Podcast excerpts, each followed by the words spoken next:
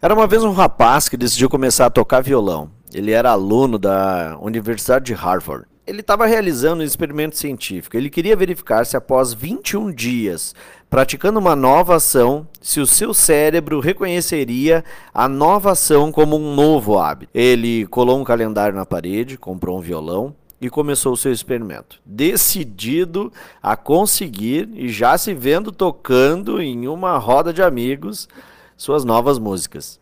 21 dias depois, ele arrancou o calendário da parede com apenas três dias assinalados e que ele tinha usado para praticar. E aí ele parou e pensou: mas o que foi que deu de errado?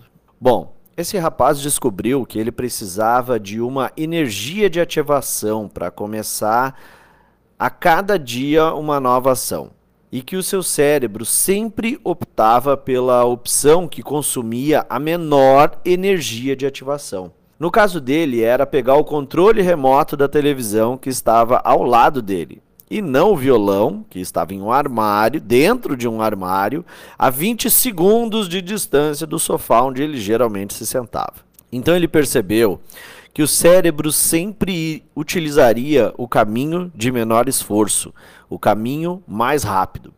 O que, que ele fez?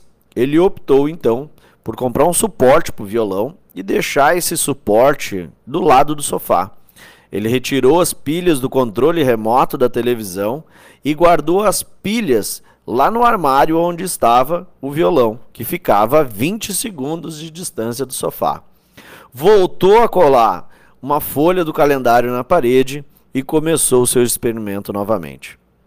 Bom, o fato é que 21 dias depois ele tirou a folha marcada e nela haviam 21 marcações à caneta, mostrando que ele havia praticado violão todos os dias de acordo com a sua meta. Ele já tocava duas músicas inteiras e nos dias que se seguiram, ele não tocou por ter compromissos sociais. E ele relatou que sentiu muita falta do seu novo hábito. Para para pensar um pouco no que, que esse rapaz fez. Ele transformou o que era fácil em difícil e o que era difícil em fácil. Ele se deu conta de que força de vontade é um recurso finito. Sim, ela tem fim. Ela é um recurso limitado.